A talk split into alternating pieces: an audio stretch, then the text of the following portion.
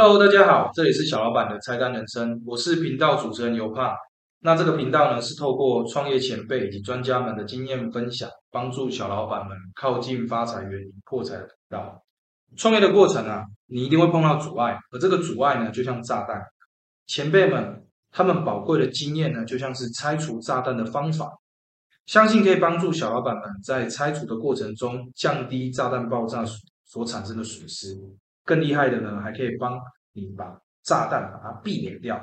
好，那这个频道呢没有流量密码，只有满满的干货。那本集呢是我们的第十三集，也是我们创业前辈的经验分享系列第四集。好，那这一集呢，呃，我们的主题呢是创业前的准备，然后以及独资或者合伙。那本集的来宾呢是我们连续创业人詹志祥先生，同时他也是正准备开幕的。Nobody knows bar 无人知晓餐酒馆的共同创办人之一。那餐酒馆的开幕日呢，定在六月十五日。那开幕的资讯呢，我会再放下来。而且跟大家说一件很神奇的事情，就是尤胖我的本名啊，也叫志祥，所以今天是志祥访问志祥的一集。那我梦寐以求的一人分饰两角，今天终于能实现了。好，我们来欢迎他，欢迎我们的志祥。Hello，大家好。好，那我先简单介绍一下志祥，就是其实志祥比我年轻太多了，他真的是年轻有为啊。那志祥呢，他是八年级生，曾经有在大陆的深圳工作过，而且碰巧遇到了老师傅啊，学习这个道地口味的辣酱，而且将他带回来了台湾，也成为他的创业项目。那现在呢，Nobody knows bar 呢，无人知晓餐酒馆，其实已经是他的第三个创业项目。那第一个创业项目呢，是云林湖尾的老爷制辣所。那后来呢，做的不错之后呢，就是把它转转售了这样子。那第二个创业项目呢，是位在台中模范社区的 Balance Balance，而且前两个创业项目都是非常成功的。好，那在这个创业的过程中啊，其实我就有非常多的问题想要来问志祥。好像第一个部分呢，就是会想要问志祥说，你从大陆回来之后啊，为什么会想要创业？为什么会想创业？你为什么会想要创？我是一个太有想法了，是太有想，太有想法。对，然后再加上我在中国那段日子，其实我吃了很多那边的面食，是对，其实我我认为是让我开眼界。北方的啊，南方的啊，因为深圳是一个很外来人口非常多的一个地方，就像台中一样，嗯，他们很很能接纳不同类型的。呃，群体，嗯，所以我在那边吃到来自不同的呃面食，比如说像是哦，大家最熟悉可能沙县小吃对，这是连锁的。说到面食的部分，其实我也很好奇，就是说，因为我呃，你的第一个创业项目跟第二个创业项目，其实拌面类都是主力嘛。对，就我的观察，为什么会想要选择面食？因为刚好那个时期是蒸拌面最好，蒸拌面，对。蒸拌面最红的时期，那在我第一个创业的时候，蒸拌面真的很好。那坦白说也很好吃。哦，那我我认为我也有能做出一样的味道，甚至能超越它的味道。对我有这样子的自信心。啊，不管有没有，就算没有，我觉得我有这个能力。呃，这是这是一个创业者必备的自信啊，一定要有。呃，你回回到呃台湾之后啊，我记得你第一个创业的地点是在云林，对对。那呃，我就很好奇就是说，呃，当初一开始为什么会选择在这个地点作为创业首选？哦，那个时候我其实有有在找，包含我住的地方彰化，嗯，然后我最熟悉的台中。那其实会到云林的话，是因为我爸的朋友介绍，他住在那边，嗯。他知道我那个时候要要要创业，然后他说：“哎，其实不稳，还蛮热闹，你可以来看看。”那我去嘛，就看了看，哎，其实他那边那个环境是适合创业的，因为他的族群性有够，他有白领，他有蓝领，他有学生，他有小家庭，是，然后再加上他六日可以吃到部分的外来的，比如说游客，嗯。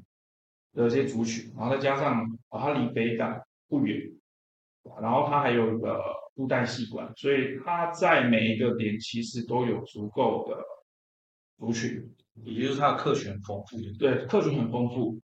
呃，你的三个创业项目啊，像是老爷制辣薯或发嫩吃发嫩吃，那以及到现在的无人餐酒馆无人，我们大家都知道，创业一定是需要资金嘛。而这三个的规模其实差距非常大。哦，像第一个是你自己投资，那接下来的创业项目是何？哦，第一个部分，创业者一定要会想说，哎，那我要创业，我要准备多少钱？所以我这边就想要问你说，在这三个创业项目之中，你分别准备了多少资金？哦，在第一个支辣所的部分，我是说的话，我自己的所有的存款是哦四十万。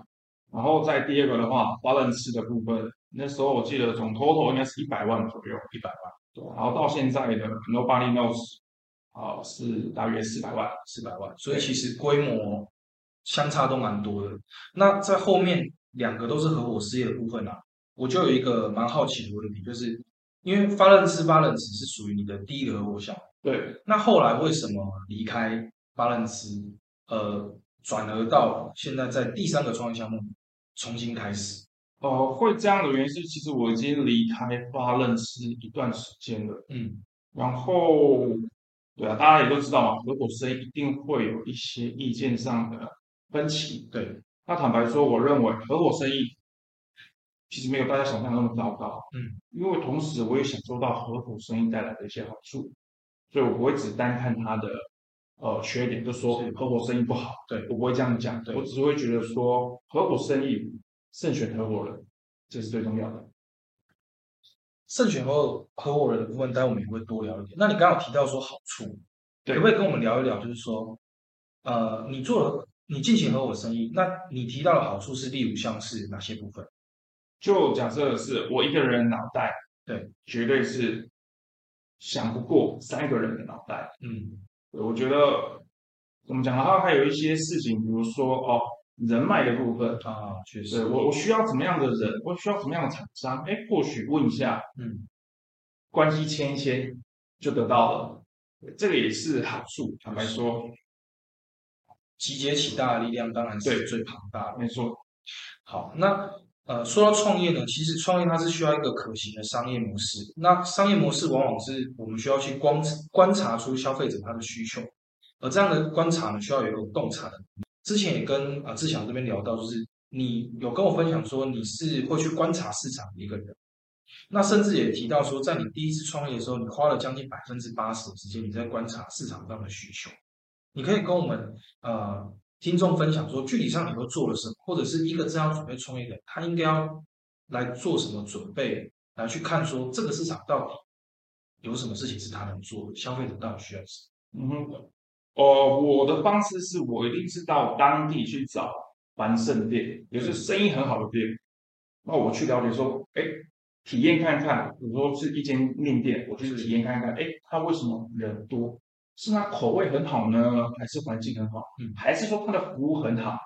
我觉得这些细节都可以当做是一个参考的程度啊，呃，参考的一个那个有资料。对，然后同时间可以了解，比如说我们做吃嘛，可以了解在地人的口味，嗯，然后甚至是哎，它有没有什么特色？在这个里面，比如说食材啊，还是酱料啊，又或者是说他们特别喜欢，比如说他们喜欢吃甜的，喜欢吃咸的。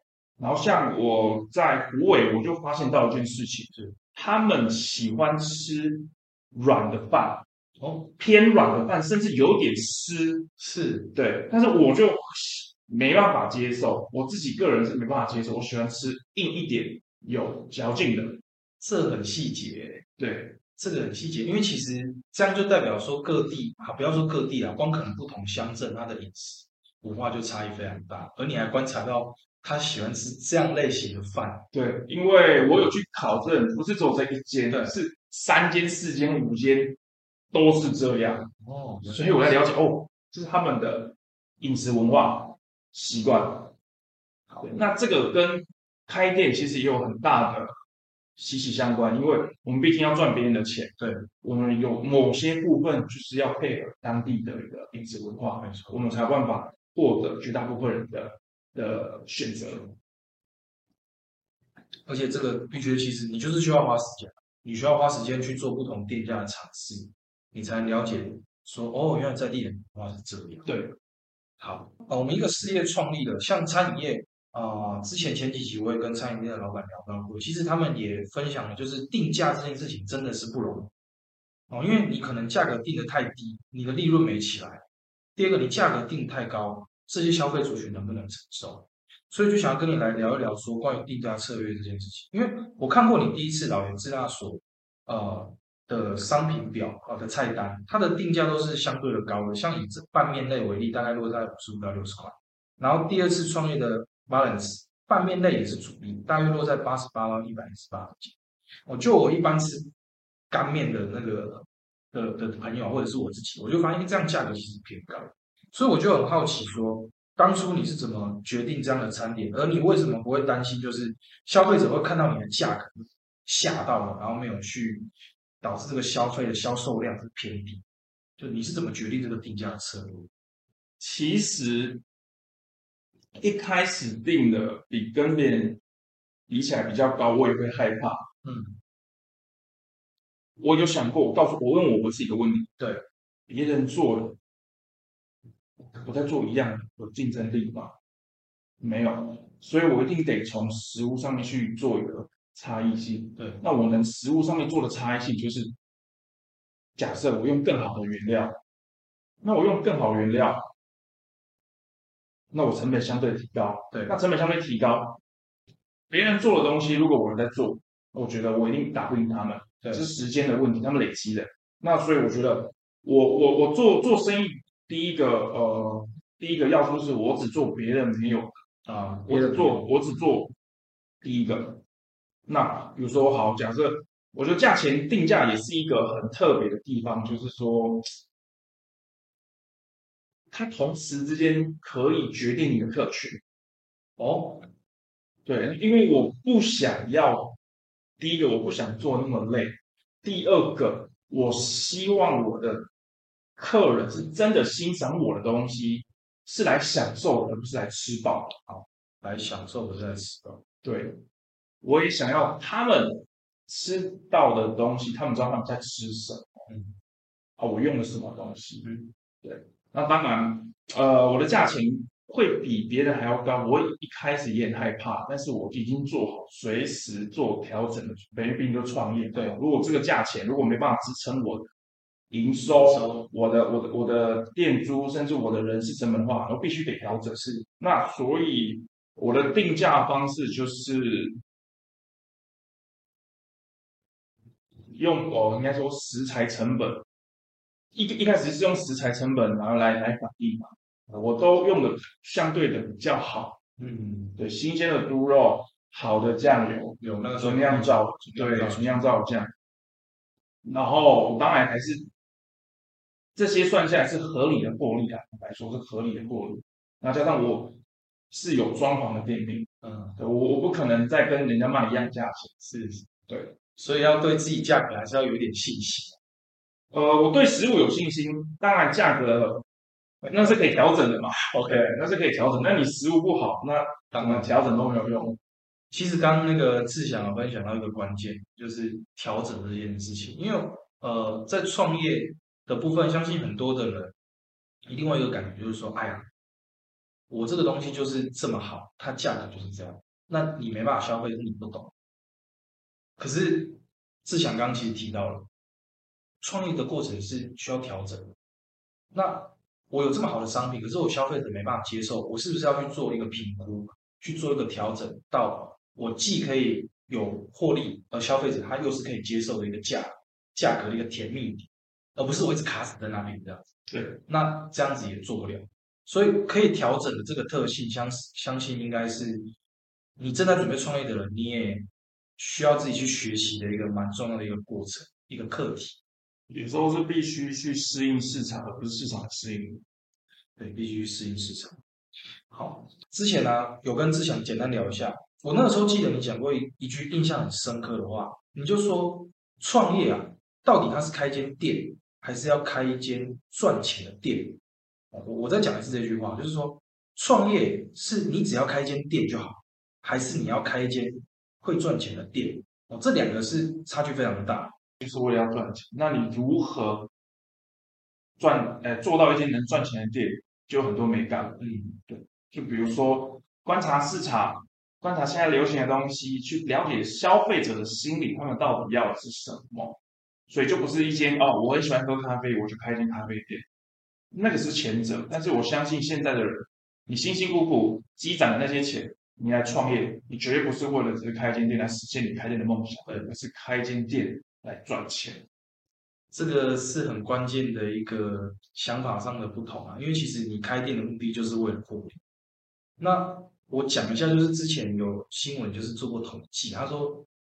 创业者呢，最想要创立的是咖啡店，大家都有一个咖啡店的梦。但是你要创一间能赚钱的咖啡店是非常不容易的事情。对，那你有提到就是说，创新其实它是必须要建立在传统之上。你可不可以跟我们聊一下，这是什么意思？创新是要建立在传统上，这个意思就是。很多时候，很多人觉得创意就是天马行空，对，凭空想象。但是呢，就比如说，哦，做一门生意好了，服务服务的好，其实是一个基本的，对。但是如果说像我们年轻人想要做一个哦属于自己的店啊，我就是酷酷的，我就是高冷，我就不爱理不理客人。我相信这样的店应该很快就没有客人。所以对我来说，这就是一个很基本。建立在传统之上的东西，对对，你要很酷没关系，但是你可以穿的很酷，态度很酷，但是呃，客人需要你的时候，你还是要展露出该有的服务的一种态度跟专业程度。服务的态度，对，那这是基本的。那在这个基本之上，你想要做其他的变化，就是看你自己。对对对，是这个意思的。好，那像在这个。呃，刚刚一开始的时候有聊到，就是你第一个创业项目是独资嘛，那后来又合伙，你可不可以跟我们分享一下，也是给听众的一个建议啊？就是在选择独资或选择合伙的时候啊，你怎么评估？嗯，其实我一开始独资的时候，其实就是。创业，我第一次创业是冲动了。对，我有钱，我能做，我就去做。对，所以也没有想到哦，我要独资还是怎么样，还是还是合伙。那时候我完全没有想到，嗯，合伙的部分是，对啊，我就只是把钱拿出来，然后做我想做的事情，然后我就去处理。对，然后等到第二次合伙的时候，是人家来找我啊，我听完觉得哎，OK，那我是我拿手，我我拿手的事情我也想做，所以就做了。嗯。第二次是也是一样的，也是冲动啦。坦白说，第一次、第二次都是冲动。冲动是一定要有的，对。但是有时候冲动是需要付出代价的。是。好，那这个部分呢，等下就会聊到了这个合伙，大家会碰到什么样的一个状况？好，那决定跟别人一起合伙创业的时候啊，你可以给我们一些建议，就是。应该要找什么样类型的合伙人？因为像我，我举个例子好了，有的人可能会想要找啊，我们大家都聊得来，我们可能是好朋友，然后或者是呃，我也不会做餐点，那另外一个人我会找一个会做餐点的，可能类型是偏相近，但是你自己合伙过哦，你有两次以上的经验，你可以跟我们分享一下，也是让我们听众知道说，如果我想要找其他合伙人，我应该要找什么样的类型？呃，如果说要合伙这个生意，我觉得就是大家拿了自己的的武器，嗯，一起来打仗。是，那我觉得前提就是有一个前提，就是你必须百分之百相信对方的专业。是，对，你要相信得过别人，别人要相信得过你。是，对，并且是合作、互相加分的状态之下，才一起走下去。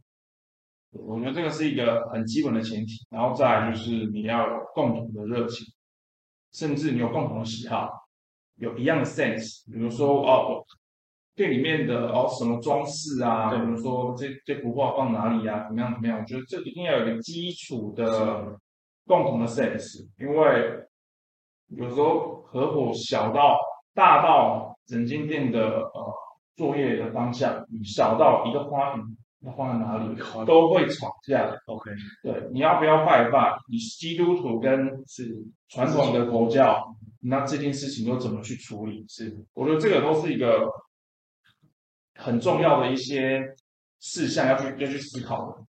那所以其实听起来也是必须要，呃，可能在合作的过程中，慢慢去达成一个共识，或者是在合作之前，我们可以有更多的观察。我觉得后者会比较好，就是观察时间拉长一点。观察时间拉长，对，因为有时候大家如果都是意气用事，然后才发现，哎，我的合伙人不是我想象的那样，嗯，那其实对双方都是不好的啦，都不会是一个好的结果。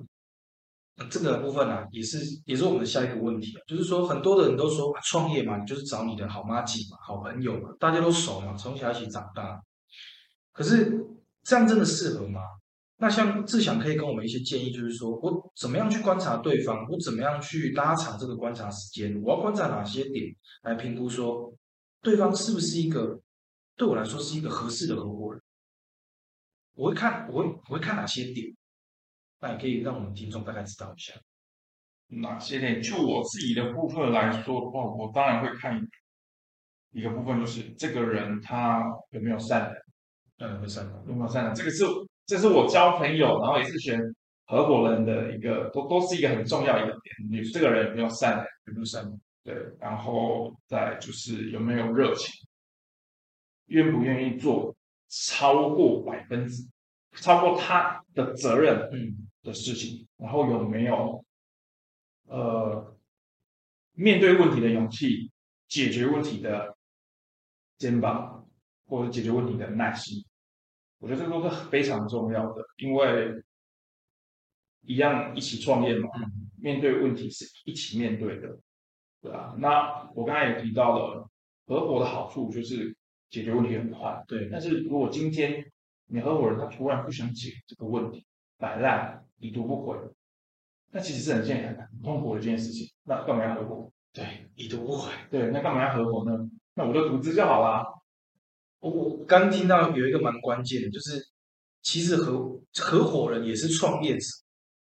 那有时候你分工的很细，就是说啊，开始我洗干搞被哈巴啊，这个不是我的事情，或者是说这个就是你要做，这个就是我要做。但有时候总是会有一点点模糊的地方，需要对方的去支援。而当分的非常清楚的时候，这个合伙的过程其实它是不会那么顺利。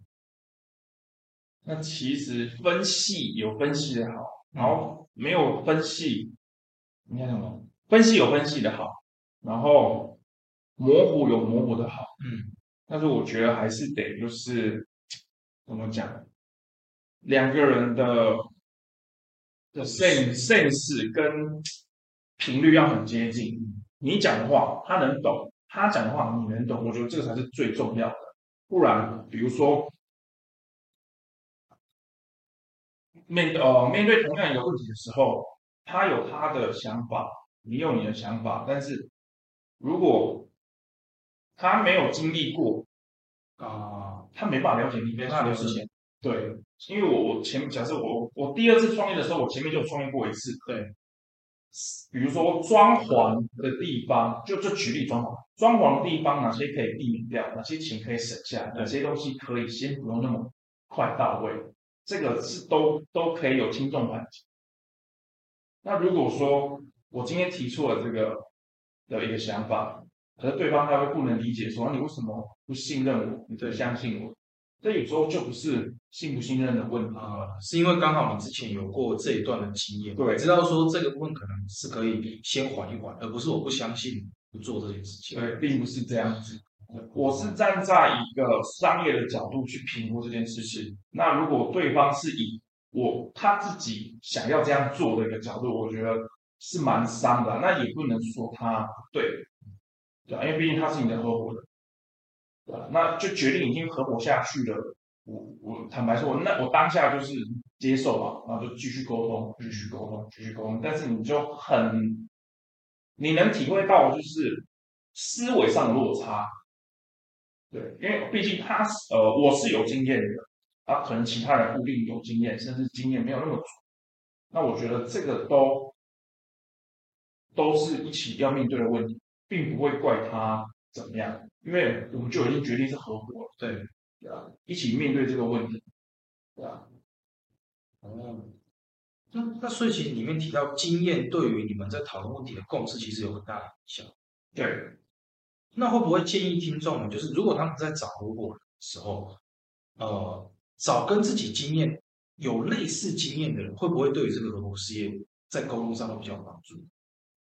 都我认为是会有，嗯，是会有，因为毕竟生意怎么讲，生意越快上手越好。是啊，你有通过了，嗯，相同的类似的东西，我觉得那种安定性啊，跟解决问题能力会相对变变更好。对，但沟通还是关键，不管有没有相同的经验，至少要让对方能理解自己想要表达。对，主要是双方愿不愿意打开心房来。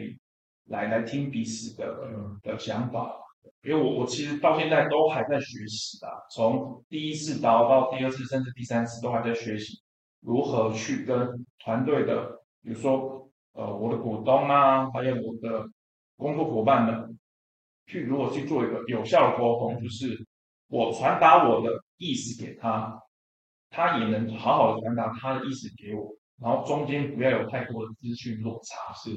我觉得这才是呃不断，这对我来说是一个不断学习的一个一个一件事情，很重要，非常棒的分享哦。因为其实这个对于呃你正在准备创业的人，或者是已经在创业的人，无论是对你的供应商、对你的员工或对你的 partner，我相信大家都有会碰到这个问题，就是我表达的意思嘛，好像对方没有正确的接受到，可能是我表达的不够清楚嘛，或者是说。对方的理解上跟我的认知有一个很大的差距，那大家都是不断的在练习，也是希望可以透过嗯志祥的一些分享来帮助大家，就是把这个沟通上的落差把它降低，把它尽量拉平。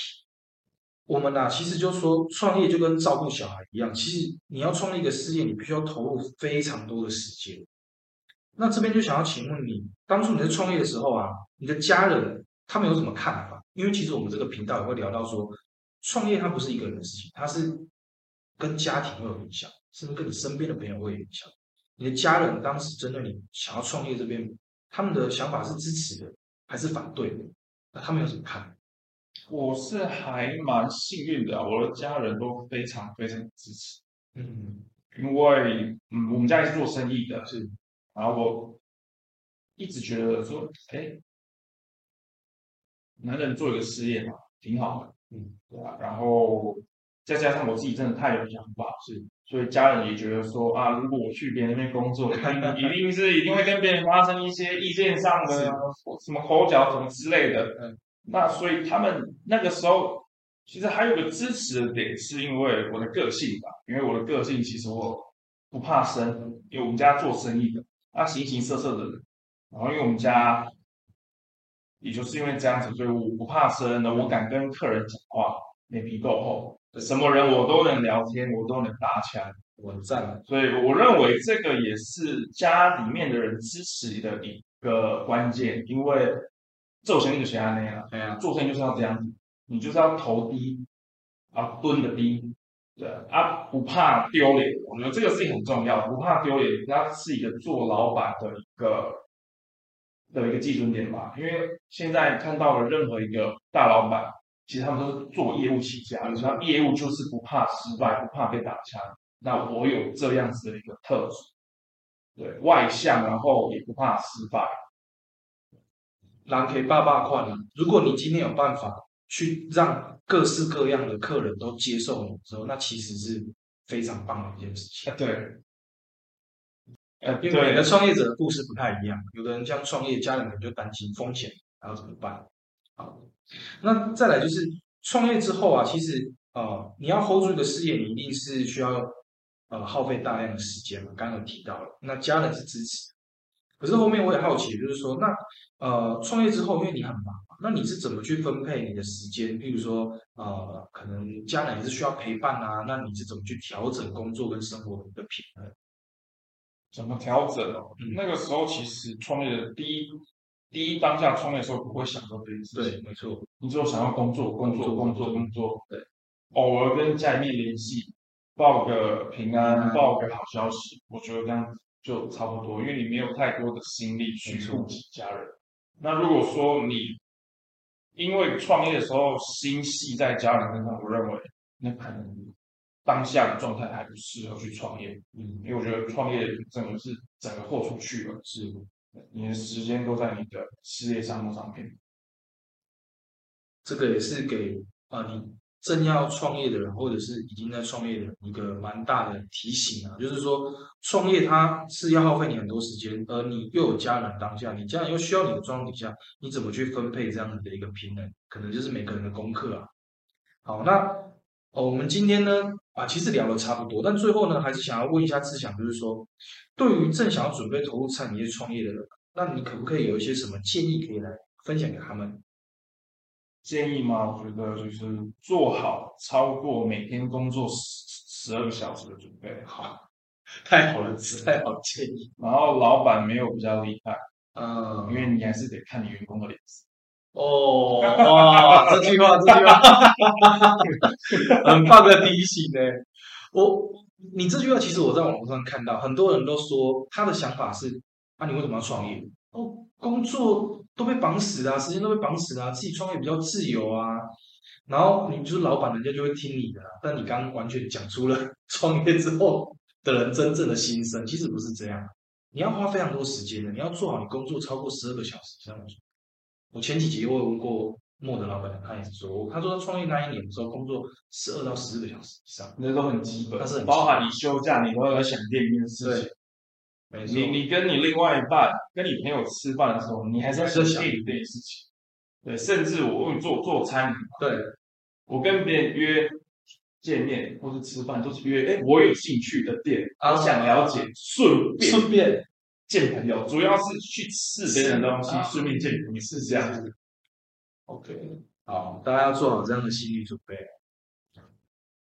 后面呢，其实会蛮好奇，想要志强要不要跟我们聊聊你的新的？餐酒馆，好啊，没问题，非常乐意。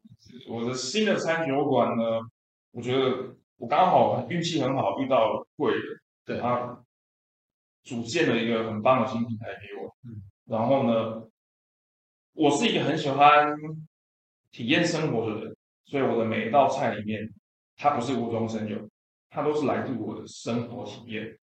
我看到的，我感受到的，我体验到的。